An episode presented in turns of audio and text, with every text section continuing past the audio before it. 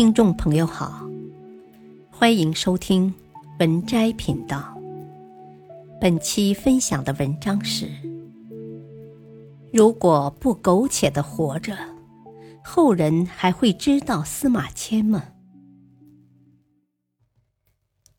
你下决心要完成这一历史使命。你父亲死后三年，你被任命为太史令。在这个岗位上，你搜集了大量文献资料，采集了各种传说和故事，日以继夜的编撰整理。在你生活的这段时间，汉帝国已经传承了五代皇帝，现在的皇上是后世中赫赫有名的汉武帝刘彻。在这个时代，汉朝经过了几十年的发展，国力强盛。不是刚建立时那种百废待兴的状态。汉王朝刚建立的时候，北方的匈奴人正处于鼎盛时期。高祖刘邦在和匈奴的战争中被围在北登，差点丧命。吕后执掌朝政的时候，匈奴单于的信中对吕后极不尊重，想要娶吕后为妻。那些年，大汉多是屈辱的，不得不采用和亲的方式安抚北方的匈奴，希望他们不要过多的攻打汉王朝的北方边境。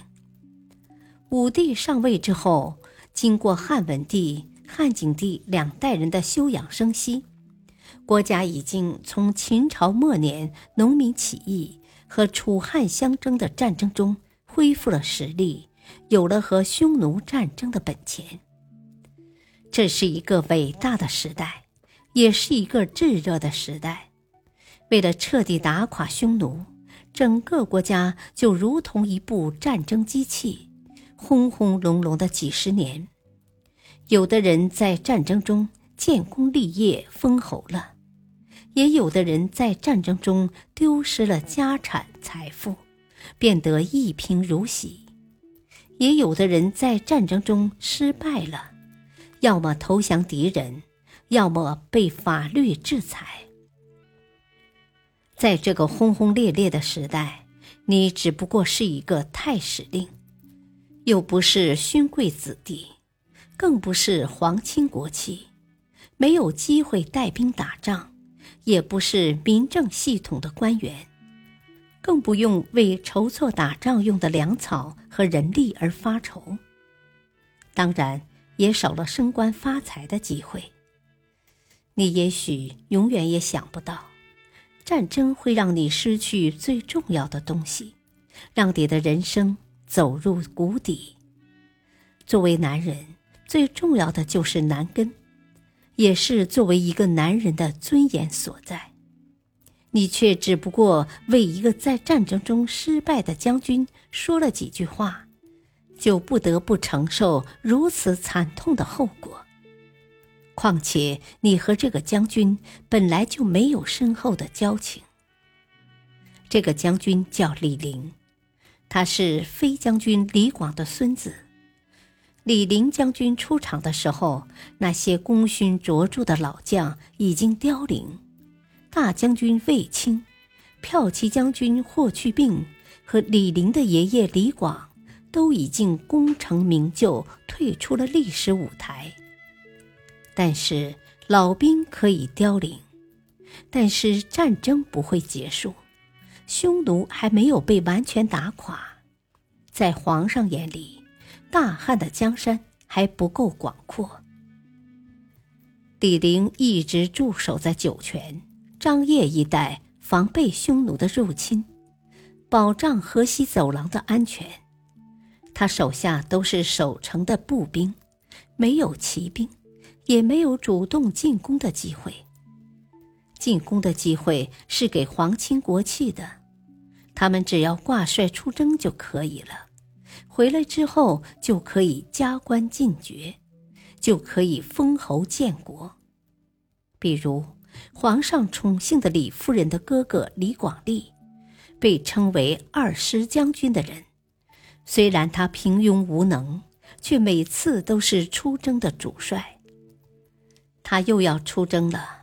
这次皇帝给李陵的命令是作为他的配属，给二师将军主力保障后勤辎重。李陵在边境练兵数年，手下的战士都是精心挑选出来的壮士，人人武艺高强，在战场上都是不怕死的血性汉子。他们和李陵一样，缺的是一个表现的机会。他们不愿做别人的配角，况且还是运送粮食的配角。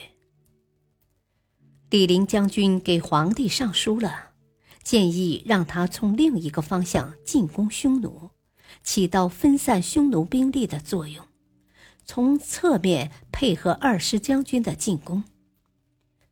皇帝对李将军的上书是不满的，亲自召见了他。在李将军的争取下，皇帝还是答应了他的要求，但是没有给他配属骑兵，也没有后勤支援。因为其他事情惹怒了皇上，皇上要求李陵九月份就要出发。这是秋天，是草原上马正肥的时候，是匈奴军队一年中战斗力最强的时候。本不是最好的进攻时间，李陵将军不得不上路了。他带着他的五千步兵，从甘肃张掖出发，一路向北，朝草原走去。他们翻过高山，经过林海，进入草地。出发不久，他们就遇到了匈奴军队。本来是打配合的军队，不想却和匈奴头领单于相遇了。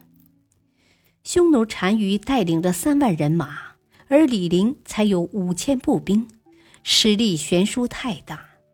但是李陵的军队就是那个年代的特种兵，战斗力强盛。匈奴的三万人马近不了身，每天被汉军杀伤数千人。